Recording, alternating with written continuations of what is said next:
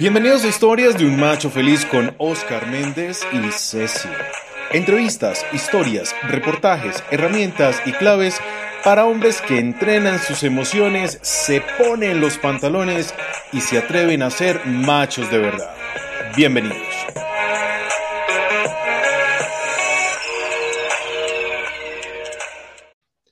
Bienvenidos machos. Hoy un día súper especial. Este miércoles tenemos un invitado, como siempre, de lujo. Pero este invitado es, es un gran compañero de un proyecto que se llamaba Academia de Emociones. Y no es nada más ni nada menos que nuestro amigo José Ricardo Martínez Moncaliano, psicoterapeuta de hace más de 15 años, speaker, conferencista, formación empresarial, eh, PNL, coaching, servicio al cliente. Es socio fundador de Integra Alianza Estratégica y hoy nos acompaña para hablar de un tema maravilloso, estafa emocional. Sí, señor, sí, don Macho, estafa emocional. Entonces, lo vamos a saludar, pero antes, obvio, hay que saludar a las damas, hay que saludar a Ceci. Hola, Ceci. Hola, Osquitar, y un saludo eh, muy fraterno a todos estos machotes que se conectan con nosotros el día de hoy. Sí, señora, sí, señora. José Ricardo, bienvenido. Esta es tu casa. Osquitar, Ceci, Juan, eh, encantado de estar en este programa. Qué buen espacio, bien creado, bien pensado. Y bueno, a dejarla toda aquí con ustedes con cariño. Gracias por la invitación. No, sabemos que sí, sabemos que sí. Gracias a ti por, por estar con nosotros. Bueno, eh, el tema es súper, súper chévere, es un tema bien complejo y es un tema que nosotros los machos lo tenemos como un mito, pero, pero lo vamos a desarrollar, yo sé que sí. Entonces, yo quiero hacerte una pregunta y es, ¿cómo puedo comunicar en este tema mis verdaderos sentimientos a mi pareja sobre temas en los que no estamos de acuerdo? O sea, ¿cómo es esa relación de pareja y aprovechando tu experiencia como psicoterapeuta, cómo puedo yo comunicarle realmente a mi pareja esto? Ok, vale, pues eh, mira que como hablábamos antes de iniciar y, de abrir, eh, han llegado muchos hombres a consulta por temas de pareja antes como que la necesidad era, eh, se acercaban más las damas a pedir apoyo terapéutico para pareja, pero hoy en día yo veo mucho equilibrio en que los hombres, los caballeros, desean herramientas para fortalecer sus relaciones o tomar decisiones en esas relaciones. Siempre, siempre lo postulo o acostumbro a, organizarlo mm, con herramientas. Entonces, una forma de trabajarlo, yo lo veo como un antes, un durante y un después. El antes es importantísimo. Mira, macho, escribe, ¿sí? Casi no tenemos el buen hábito de escribir. Para algunos es un hábito saludable, pero cuando llega una persona a consulta o, una persona que quiere eh, fortalecer el desarrollo emocional o tener conversaciones creativas o aclarar situaciones de vida con la pareja o incluso eh, exigir algo a su pareja, pues hay que saberlo hacer. Entonces, vamos con el antes, ¿de acuerdo? El antes es escribe. Escribe lo que quieres eh, decirle a tu pareja. ¿Qué pasa cuando el cerebro escribe? Organiza ideas, aclara la situación y sobre todo te ayuda a priorizar porque pueden ser varios temas. Ahora, si son muchos temas, pues lo que tienes que revisar es si estás con la pareja adecuada. ¿Sí? Ahora, una vez revisando que estés con la pareja adecuada y que tienes la intención de continuar la relación con esta pareja, pues lo que debes hacer es escribir, sentarte, tomarte tu tiempo y escribir las situaciones que en la relación van mal o que tu pareja no se ha dado cuenta. Todo el mundo tiene la razón, todo el mundo tiene media verdad, dice un escritor. Nadie tiene la totalidad de las razones, además sería injusto, ¿cierto?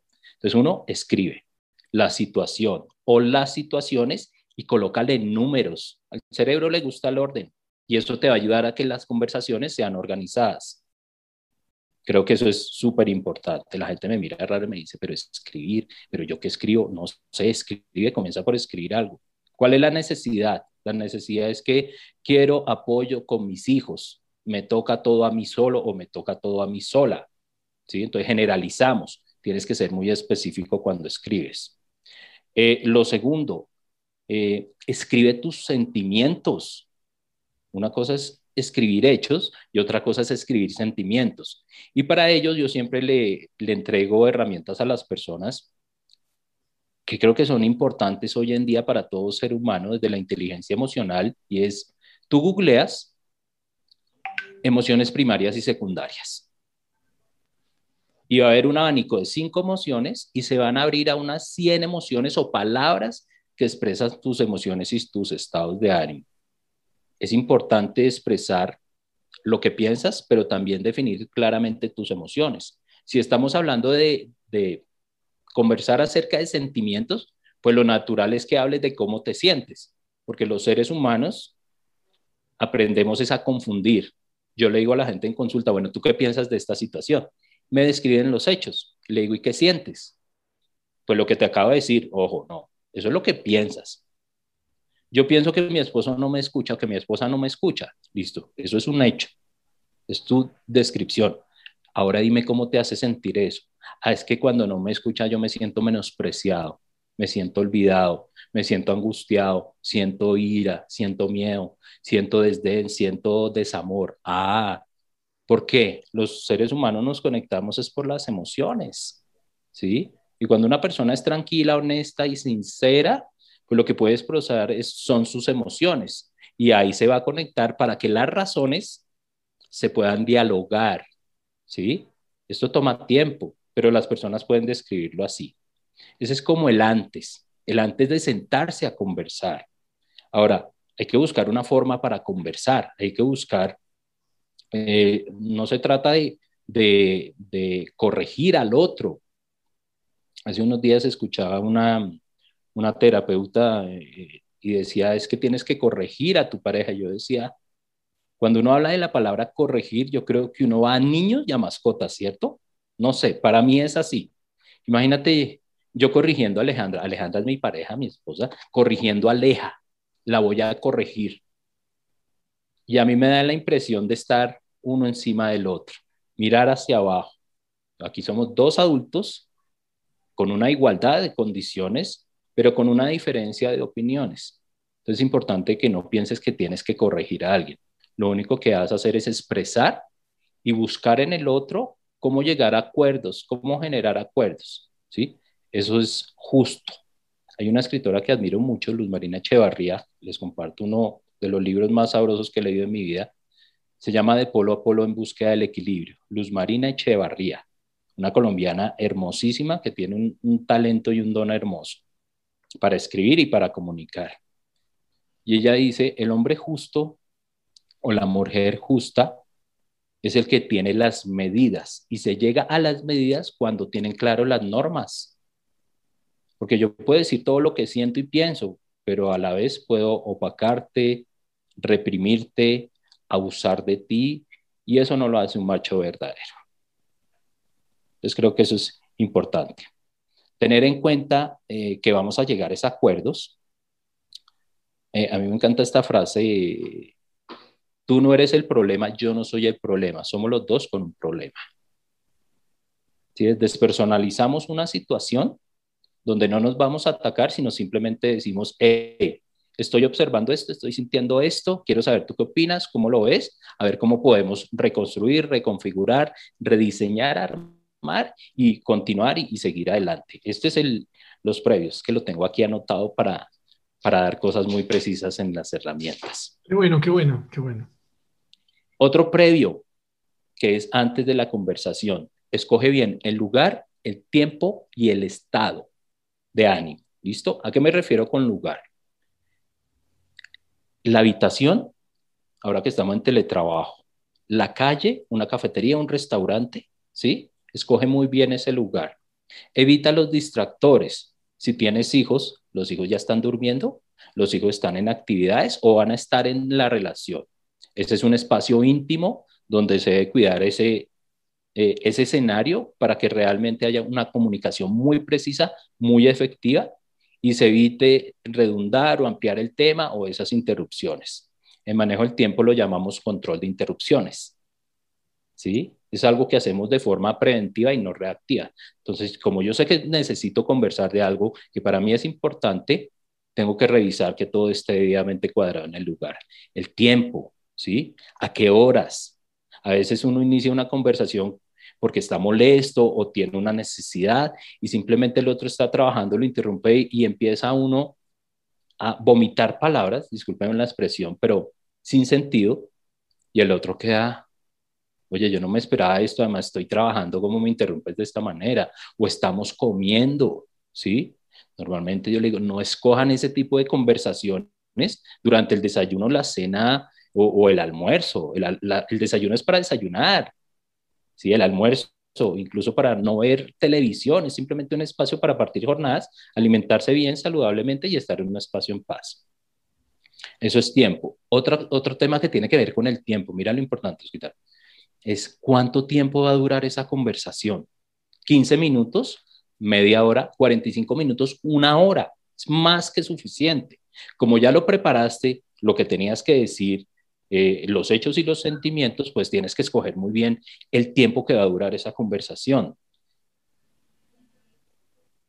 Porque si no, no va a ser efectiva esa conversación y va a ser un rifirrafe entre tú me dijiste, el otro día tú hiciste y hace lo que pasó en el 74 por la tarde. Nos ponemos histéricos e históricos. Sí, sí. Y, los hombres también. Y, y los hombres también. Mira, aquí uno rompe un mito, yo creo.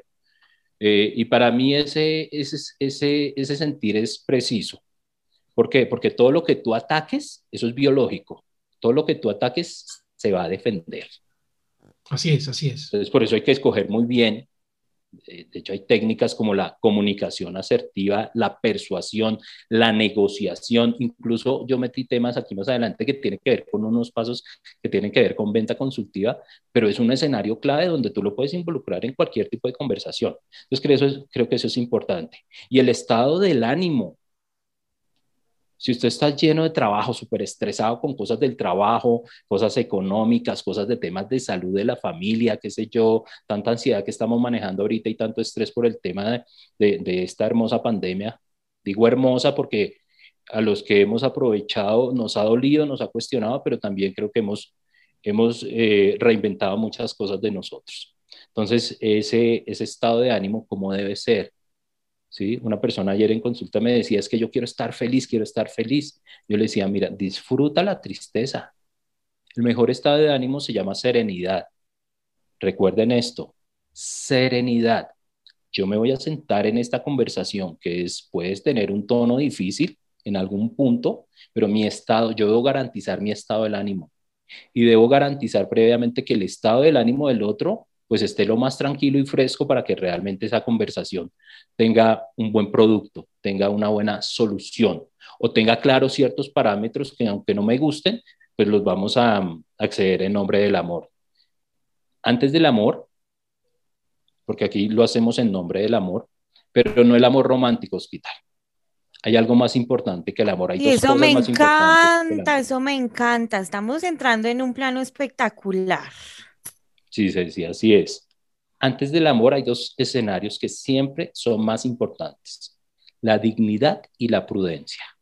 Y ahí sí que entra el amor.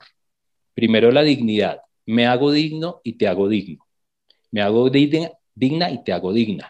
La prudencia, ¿cierto? La asertividad tiene una frase y es, pone cuidado, el mejor uso que le, le puedes dar a la palabra en muchas ocasiones es quedarte muy callado porque si lo que vas a decir lo vas a decir con ira, con desdén, con, con desamor, con querer pisotear al otro, por muy claro que tengas los pasos de esa asertividad, no te va a salir bonito.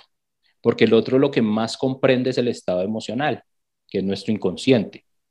Eh, no es lo que dijiste, es cómo lo dijiste el tonito, a eso le llamo o le llamamos muchos lenguaje paraverbal, ni siquiera el lenguaje no verbal.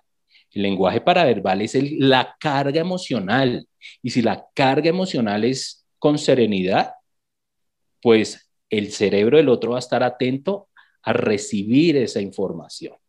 Creo que eso es, eso es contundente. Ahora pasemos al durante. Haz una buena introducción.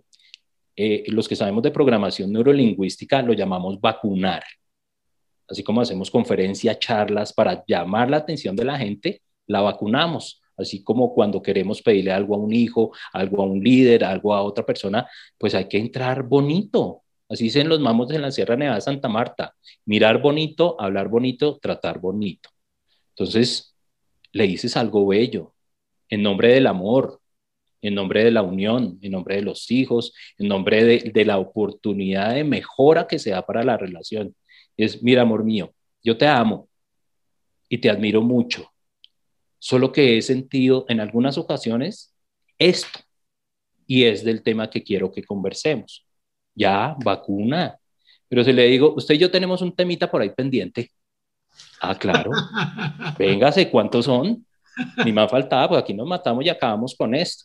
Y puede ser de un detalle pequeño, pero detrás de un detalle pequeño puede haber cosas mucho más guardadas, resentimientos, donde a través de esa situación sí se puede, se, se puede mejorar mucho una relación. Tú sabes que palabras que uno lanza pueden ser dardos que llegan a deteriorar realmente una relación o pueden ser bálsamo para que la otra persona comprenda que la persona está siendo honesta, sincera y que realmente quiere una mejora en la relación. Entonces, si es que hay equilibrio, entonces, introducir esa vacuna. Enumera los temas. Normalmente es un tema, pero tú sabes que empieza uno a hablar de un tema y mete otro tema. El otro comienza a defenderse y mete otro tema. Entonces el otro va a meter otro tema y nunca van a llegar a una conclusión. Se pasó el tiempo y lo que hicieron fue acostarse bravos. Álvaro Alorda le sugiero este video, les voy a sugerir algunas películas y videos si me lo permiten, y libros. Álvaro Alorda, eh, la plataforma TEDx, El poder de una conversación. Él dice, voy a parafrasear algo que él dice, que me encanta. Y él dice, oye, mejor no hubiéramos tenido esta conversación, me hubiera ahorrado tiempo, porque no salió nada productivo. Lo que hicimos fue herirnos, pero no salió nada productivo. Entonces hay que tener decoro, cuidado por esa otra persona. Siguiente, describe los hechos de forma concreta y específica. Nosotros tendemos a hablar de forma inconsciente y utilizamos las generalizaciones. Todos los años, todo el tiempo, tú siempre haces, tú siempre me dices, todo esto pasa. Oye, ojo con el todo siempre. Utiliza mejor. He notado que en algunas ocasiones en el mes pasado me di cuenta de tres momentos donde viví, donde viví, pronombre yo, personalizas la situación. Mira que no te estoy atacando, no te estoy diciendo, tú eres mentirosa, tú eres injusto, tú eres desasiado, tú eres desorganizado. Todo lo que atacas va a tender a defenderse. Entonces, siempre en primera persona, siempre lo digo, el poder del yo. Entonces, una vez describe los hechos de forma concreta, pasamos al siguiente, y es ¿Cuántas veces ha sucedido? Enuméralo. Este mes o esta semana lo noté en tres oportunidades. Tal vez tú no estabas consciente, pero yo sí me di cuenta y fue algo que pude, pude tener, eh, pude sentir o pude darme cuenta. Entonces fueron tres ocasiones. Tal vez el otro te, te contrapregunta. A ver, ¿cuándo fue? Mira, fue claramente fue el lunes a las 3 de la tarde, tú estabas haciendo esto, yo hice esto y sucedió esa situación, pero propones un hecho, y lo vuelves algo muy concreto y muy claro. La siguiente, expresa cómo te sientes, utiliza lenguaje emocional, triste, enojado, aburrido, mm, solo. Eh, mira, hay, más de 5.000 palabras para definir emoción y no sabemos cinco las de la película intensamente, ¿no? Y no todo es ira, no todo es tristeza. Hay muchas otras expresiones que le pueden llegar al otro para que comuniques Mm, tu vulnerabilidad. Y aquí hago un paréntesis, Osquitar. No hay mejor estado de un machote que sentirse vulnerable. Si vulnerable tiene creencia profunda de, de debilidad, te jodiste, perdóname la expresión. Vulnerable es sensible, es emotivo, es sentipensante, es inteligente emocional. Entonces me siento vulnerado en esto, lo cual me permite ser reflexivo y tratarte con decoro y con dignidad. Entonces ves cómo las creencias empiezan a, transformarse, hermano, porque yo le digo aquí a los hombres, oye, pero llora, hermano, llora por lo que estás pasando. Los hombres no lloran. No. ¿Sabes quién no llora? Mi marido sí, harto, parece un topacio. Oye, Josecito, yo te tengo una pregunta. Adelante. Eh, escuchándote muy atentamente.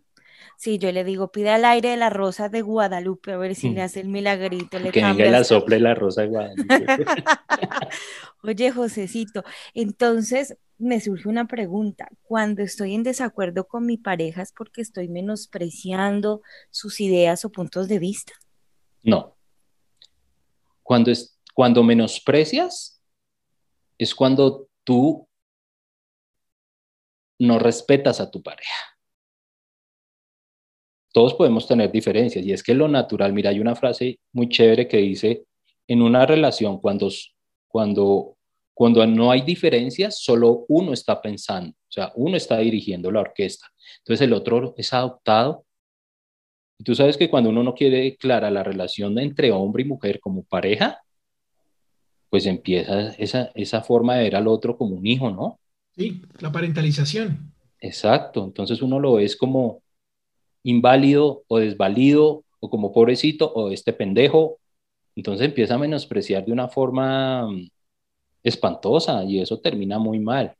Entonces, sí tenemos diferencias, totalmente. El cerebro del hombre y la mujer, biológicamente, anatómicamente y funcionalmente son totalmente diferentes. Pero como hay ninguno es más que uno, hay una frase que dice, ¿te acuerdas esas creencias antiguas que nos enseñaron a nosotros? El hombre es la cabeza del hogar mm. y la mujer es la corona.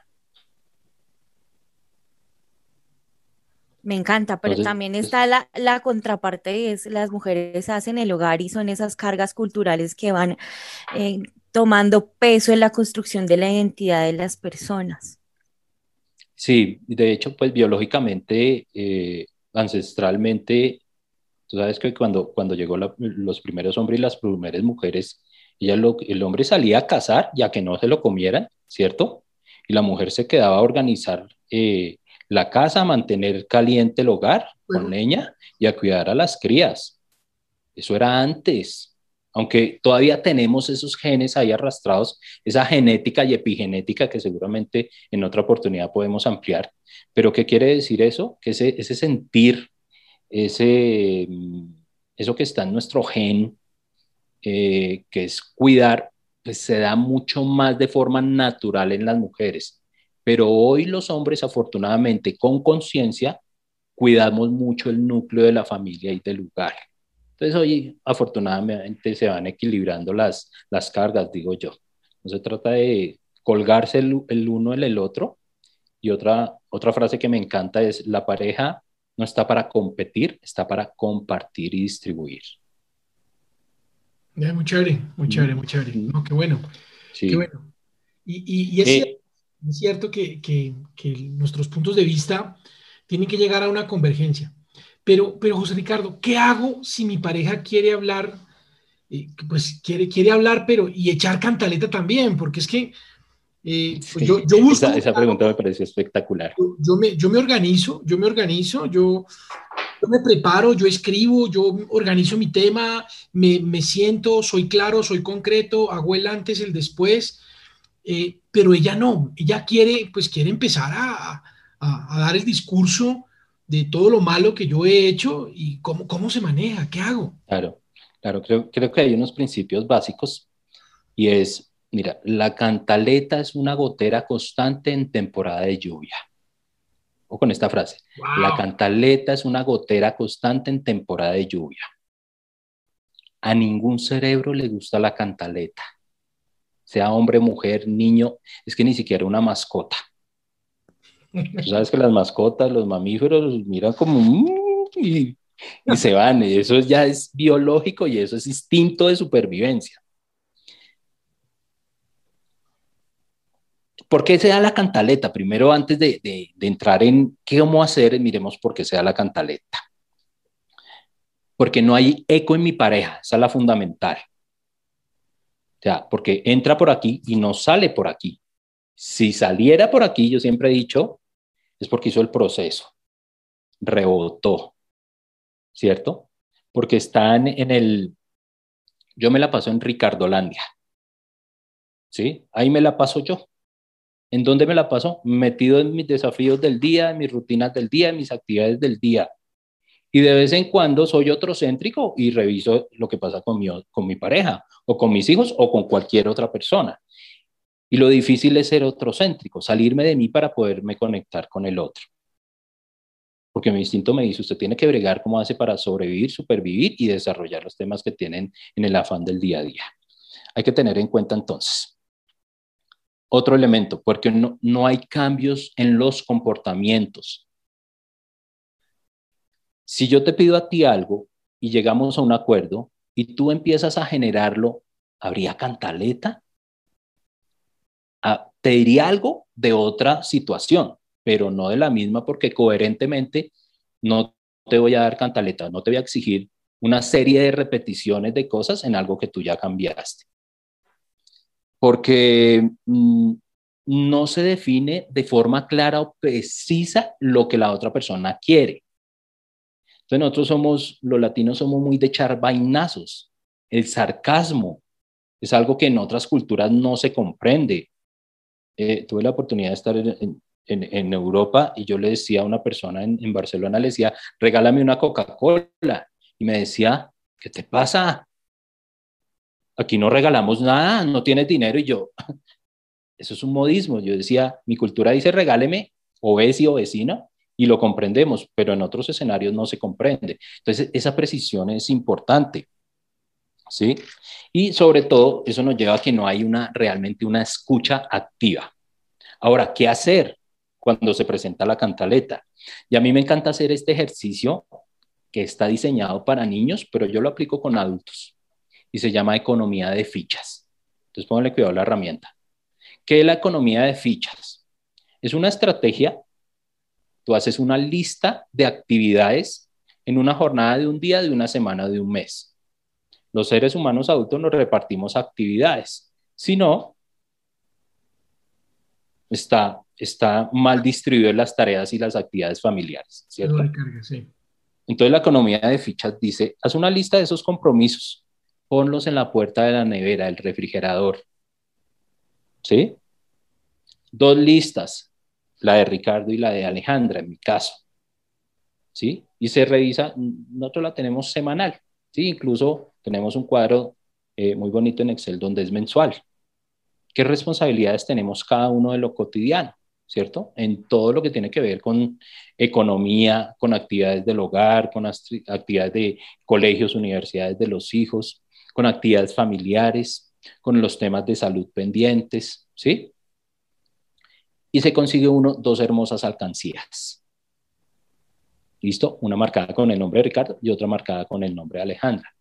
Al final del día, evaluamos carita triste y carita feliz, con sticker y todo, ponle rosadito, verde, amarillo, como tú quieras, o un chulito con un marcador al final del día. ¿Se hizo, se hizo, quedó pendiente, por qué? ¿O no se hizo? ¿Listo? Revisan entre los dos. ¿Se hizo o no se hizo? Bien. Tú tenías que hacer 10 cosas, hiciste 8, dejaste 2 pendientes. Yo tenía que hacer 10 cosas, hice 7, dejé 3 pendientes. ¿Quién mete dinero en la alcancía del otro? hay que hacer un acuerdo simbólico, ¿sí? a medida de las capacidades económicas de la, de la pareja. Entonces cojo ese, billetico de 2.000, ese billetico de 5.000 y digo, mira mi amor, para tu alcancía. ¿Qué va a hacer el otro con ese dinero? Comprarse un capricho, darse un gustico en algo. Se llama economía de fichas. Una herramienta clara, precisa, justa, porque para diseñar la economía de fichas o esa lista de información de cosas que se requieren hacer, ya estuvo consensuado. Eso no fue yo pongo la mía y tú pones la tuya, no. Justicia y equilibrio. Siempre justo y siempre equilibrado. Ese machote y esa embrota. Muy bien. Y se acaba la, otra herramienta. Se acaba la cantaleta. claro. Mira cómo, cómo. Y si la cantaleta sigue, voy a poner terco necio. si la cantaleta sigue, utilizas algo que nosotros desarrollamos mucho formando equipos comerciales y es, eh, hay una técnica en ventas maravillosa que es consultiva y es muy precisa, mira, tiene que ver con escucha activa. Primero, permite el desahogo. Es que hay que revisar muy bien qué es cantaleta, hermano, porque uno asume que cantaleta es... Y si es un desahogo, o es que no le puede decir nada al señor, o no le puede decir nada a la señora, porque ahora como todo el mundo tiene un fenómeno que somos hombres y mujeres de cristal, no sé si lo han escuchado, de un delicadito, no le puede decir nada porque se delican. así me dice mi esposo, ya va a empezar con el caldo de lora, yo no pedí gallina, imagínese cómo me pongo. Claro, entonces tú tienes el derecho a decir, a ver, amor mío, ¿sí? Y eso que vamos entre chiste y chanza, ¿sí? Pero como esto es organizado y esto es algo, algo, realmente aquí el humor lo dejamos un poco de lado. Porque si no, cuando entra el humor, ay, es que tú sabes que yo te hablo así de cariño. Mira, yo sé el tono que tú manejas cuando me hablas con cariño, así te burles de mí. Además, si algo que un verdadero macho no debería hacer, es burlarse de su pareja, ni menos en público. Ay, es que te acuerdas, amor, estábamos en un paseo, ¿acuerdas, amor, cuando salimos a tal lugar y pediste algo y hiciste el oso porque dijiste mal esta palabra? repítela, repítela. Oye, eso puede ser chistoso y divertido en algún punto, pero realmente eso no tiene ningún decoro. No es que sea una pareja rígida ni firme y que no se ría o no haga chistes, pero es que hacer quedar mal al otro delante de un grupo, eso no tiene ninguna presentación. Incluso burlarnos entre los dos en algo consensuado, buenísimo, pero está consensuado. Pero yo montártela así, eso se llama un comportamiento pasivo-agresivo. Ay, pero pues no permitas. Si tú dices, ay, empezó otra vez el caldo de lora, entonces hablemos de esto porque es muy serio para mí y le quitas el humor. Es que en la asertividad muchas veces no, el humor no va, ¿sí? Porque es algo serio de, los temas que hay que tocar. Parafrasear, entonces permites el desahogo, bla, bla, bla, bla, bla, tú estás atento. Asientas con tu cabeza, con tu mirada, el lenguaje corporal y te concentras, ¿sí? Y no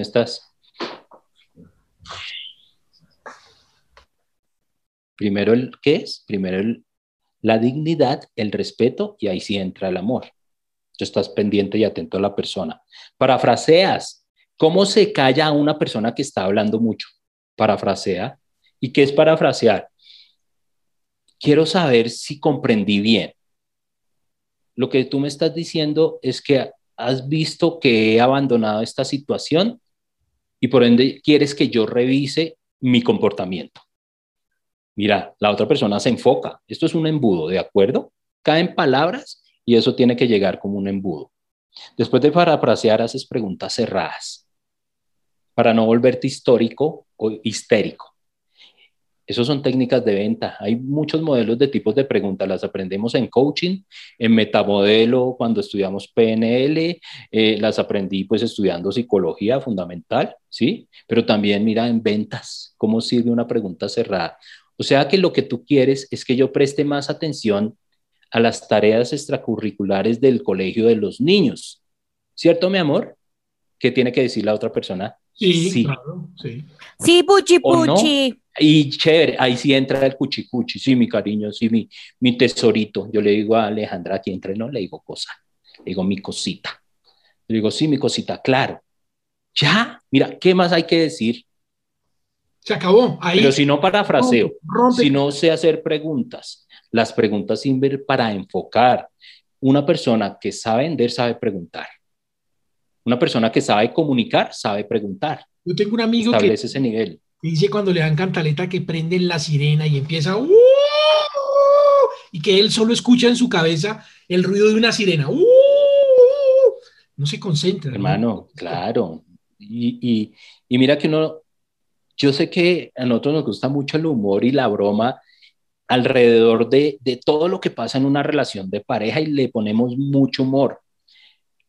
pero a veces no somos conscientes que es una, el humor puede ser una forma de agredir a otros. Sí, sí es muy cierto. Entonces, si lo pongo, lo quiero poner en un plano muy serio, muy serio, con honor al respeto y a la prudencia, ¿sí? Pero alrededor, que después de esa apreciación ya te diga, sí, mi amorcito, y una palmadita ahí donde nos gusta, ¿sí? Claro, sí, claro, ya entra, pero eso es un acuerdo ya íntimo de la pareja, pero no el humor por sarcasmo. A ver, a ver, doña, doña, mm, doña Sabionda me va a dar su opinión.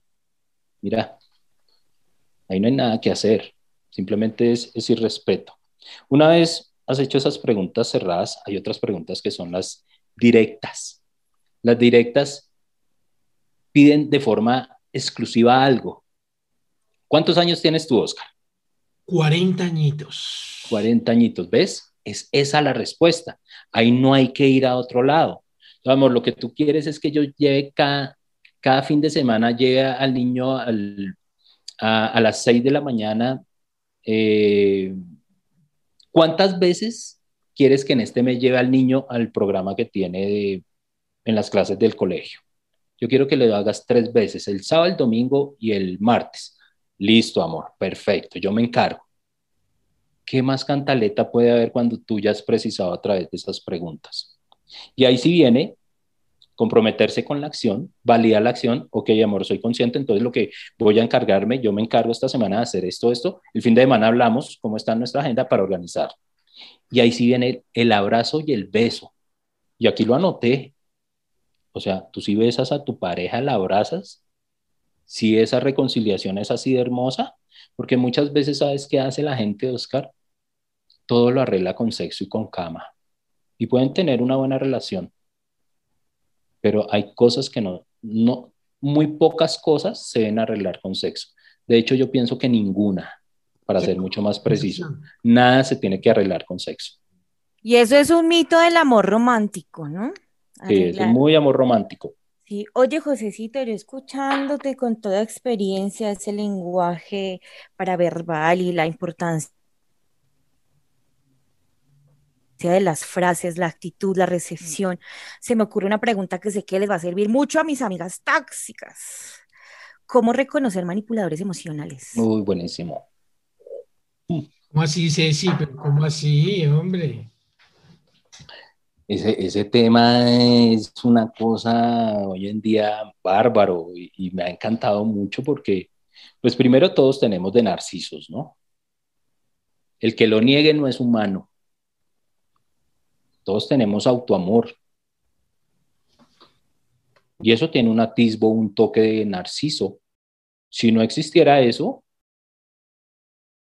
mira, yo, yo le digo a mis clientes, yo le digo, en psicoterapia, pues tenemos unos, unos estándares de unas tarifas y no son muy económicas.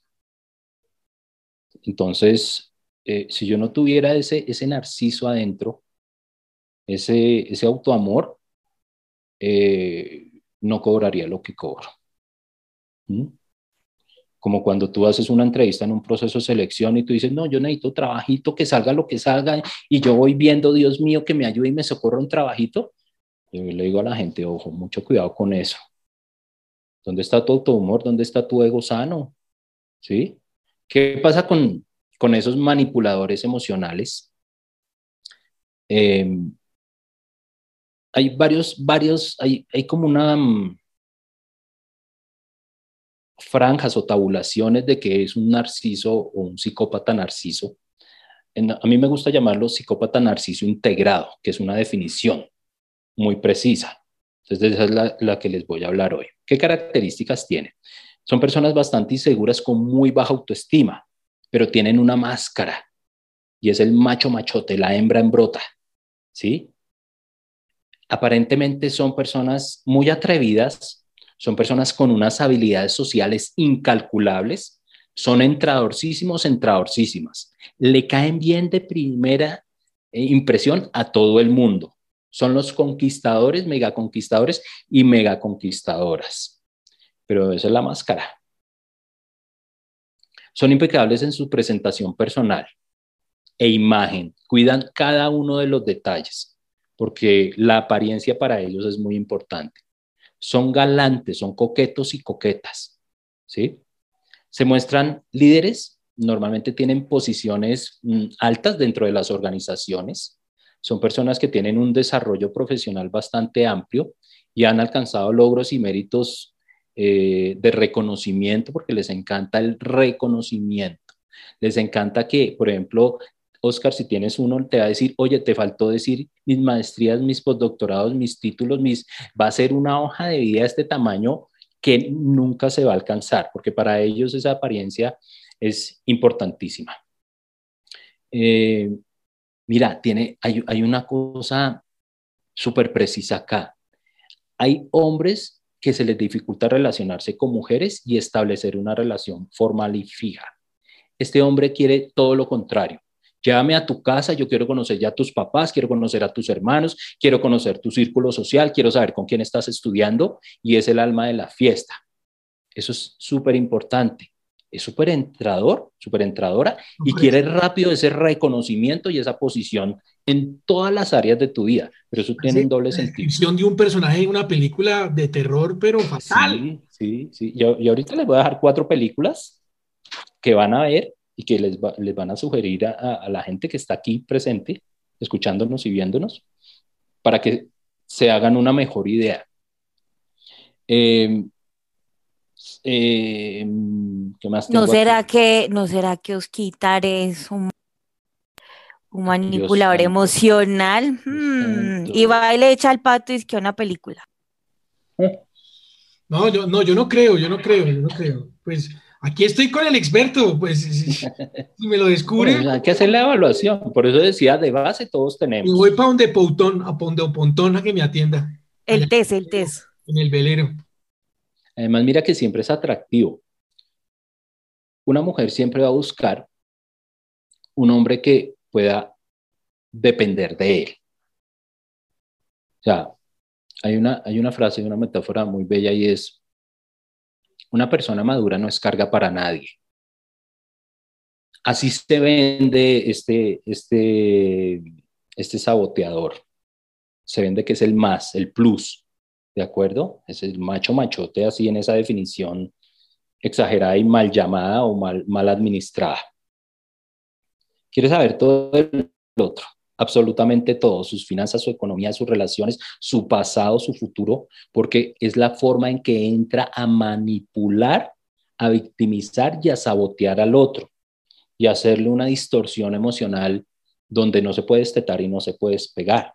Entonces, después de que sabe todo y entra en cada círculo, te va a decir, mira, yo creo que deberías vestirte así. Yo creo que deberías dejar estas amistades. Yo creo que deberías dejar de hablar tanto con esta tía porque cualquier persona dentro de ese círculo social que le ayude a esta persona a tener valía personal, que le ayude a, separar lo que es personal de lo que es de los dos, le va a estorbar en el camino. Y como esta persona es tan inteligente, es tan sagaz, es tan, tan, como digo, tan perspicaz en el paso que va a ir dando, lo que quiere es que esta persona quede sola y que cierre la comunicación con cualquier persona que pueda influenciar para que tome decisiones por sí misma. Entonces se queda sin amigos, se queda sin familia. Pero este cuando va a sus reuniones sociales, no hayan dónde ponerlo. ¿Y qué pasó con fulanito que no ha vuelto? No, es que está viajando, está trabajando, no tiene que traerlo porque ese hombre, usted no se puede perder ese hombre, usted no se puede perder esa mujer, fue el que Dios le puso ahí y es el mejor partido. Es como puede ser. Eh, entran los chantajes emocionales, son los mejores amantes, tienen una habilidad. ¿Te acuerdas del libro Las sombras de Grey? ¿Cómo es que se llama? ¿Y la película? ¿Sí? 50 pues ese, las 50 sombras de Grey. Para ser igual de... Solo me falta ese helicóptero, no más. Te quedan 45, Josecito. Mira, eso es una, es una cosa bárbara porque son las mejores amantes y los mejores amantes. Es que un buen pegante en las relaciones el sexo. De las cosas menos, dice un psicólogo argentino, de las cosas más importantes de lo menos importante de una pareja la sexualidad. ¿Listo? De las cosas más, la cosa más importante de lo menos importante de una relación de pareja es la sexualidad. Al inicio, el 85% de una relación de pareja, cuando inicia, es la sexualidad, el 15% son las otras cosas.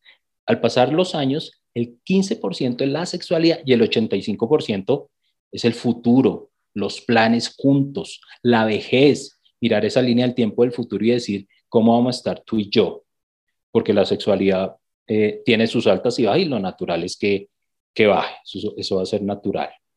Eh, ¿Se quiere casar rápido? Hay personas que le huyen al matrimonio, este quiere estabilizarse rápido con esa persona, ¿sí? Si la persona se pone pilas, lo va a espantar rapidito, se va a alejar. Si no, va a ser mucho más difícil salir ya cuando, cuando están en una relación mucho más formal de un abusador de estos.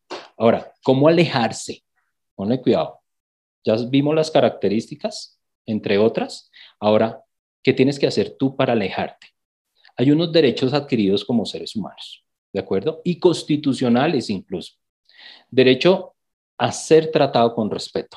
Derecho a expresar tus deseos y opiniones, ¿sí? Derecho a establecer tus propias prioridades. Derecho a decir no sin sentirte culpable. Me encanta la, asertividad de, ¿cómo se llama este hombre? De Mendoza, de este profesor chileno. Mm. Se, me va el nombre. Hay, hay tres derechos que tú tienes como ser humano. Derecho a decir no, ¿sí? Sin sentirte ofendido. Derecho a cambiar de opinión cuantas veces quieras derecho a irte de un lugar sin despedirte. Porque siempre uno como que tiene que estar sometido por protocolo, por cultura o por no pasar por grosero. Carreño dice, despídase, joven. Ahora, mira, pero hay cosas y eventos donde si yo me siento agredido, agraviado, si me siento ofendido, me paro y me voy sin dar la menor explicación. Es que no cabe ninguna explicación. Pelea con un fanático. No vas a tener forma de perder más el tiempo que una lucha de poderes o de dogmas o, de egos. Entonces no funciona. Entonces seguimos. Derecho a defender lo que, derecho a defenderte de agresiones físicas y emocionales. ¿Sí? Los hombres no nos quejamos, ahora sí nos estamos quejando. Tuve la oportunidad de conocer a uno que, literalmente con la ropa y los zapatos en bolsas de basura arañado, golpeado, realmente humillado el hombre, claro, el hombre hizo su pecado, la embarró, pero pues no hay ningún derecho a corregir a alguien y menos corregir a un adulto, corregir a los golpes, ni siquiera los niños. Jamás he estado de acuerdo con esos chistes pendejos, discúlpeme la expresión porque me molesta bastante, de la gente que dice es que un buen correazo siempre educa. Yo siempre le digo a la gente, ¿a ti te gusta que te peguen? A mí no. A mí no me gusta eh, ningún tipo de humillación, por eso soy muy cuidadoso con eso, incluso ni siquiera en bromas. Eh, derecho a decir no sin sentirme culpable, derecho a defenderme de las agresiones. Eso, eso es como para tener cuidado, alejarse. Ponle cuidado a las películas. Les voy a sugerir estas películas. Una película con Jennifer López, Nunca más. ¿Listo? Buena, buena. Nunca más. Otra película, obsesiva. Yo quise regular aquí el maltrato y el abuso emocional de psicópatas narcisos integrados. Eh, dos películas que tienen que ver con dos mujeres abusivas y dos películas que tienen que ver con dos hombres abusivos. Así es. Porque equilibrar las cargas. Obsesiva es otra, que la consiguen en, Netflix, pero también la, la pueden averiguar por ahí. Otra, el tipo perfecto. ¿Sí? Y otra, infiel las consiguen en Netflix. Bueno, ¿cómo vamos allí? muy bien, muy bien, muy bien, pero, pero ya el tiempo nos está acabando y, nos va a tocar continuar en el próximo podcast. Entonces, ah, la propuesta es la siguiente. Vamos, claro. vamos a parar ahí, José Ricardo, nos vamos a detener ahí y te vamos a invitar para el próximo programa a que continuemos con estas historias de un macho feliz. Nos despedimos, machos. Miren, hagan la tarea la tarea de José Ricardo fue muy clara. Uno, ya aprendimos cómo solucionar la cantaleta en, los, en el preparativo, en el actuar y en el después. No olviden besar y abrazar a su pareja y dar un cierre como es. Y lo otro, estamos hablando de, estafadores emocionales. No se lo pierdan el próximo capítulo. Nos despedimos, machos. Hasta luego. Ceci, despídete.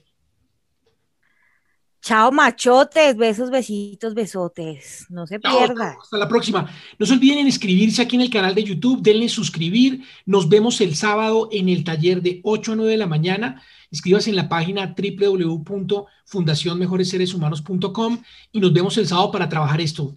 Chao, hasta la próxima. Dios les bendice, gracias. Estas fueron las historias de un macho feliz con Oscar Méndez y Ceci.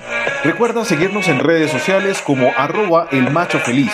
Nos vemos en el próximo capítulo con más herramientas para hombres que entrenan sus emociones, se ponen los pantalones y se atreven a ser machos de verdad.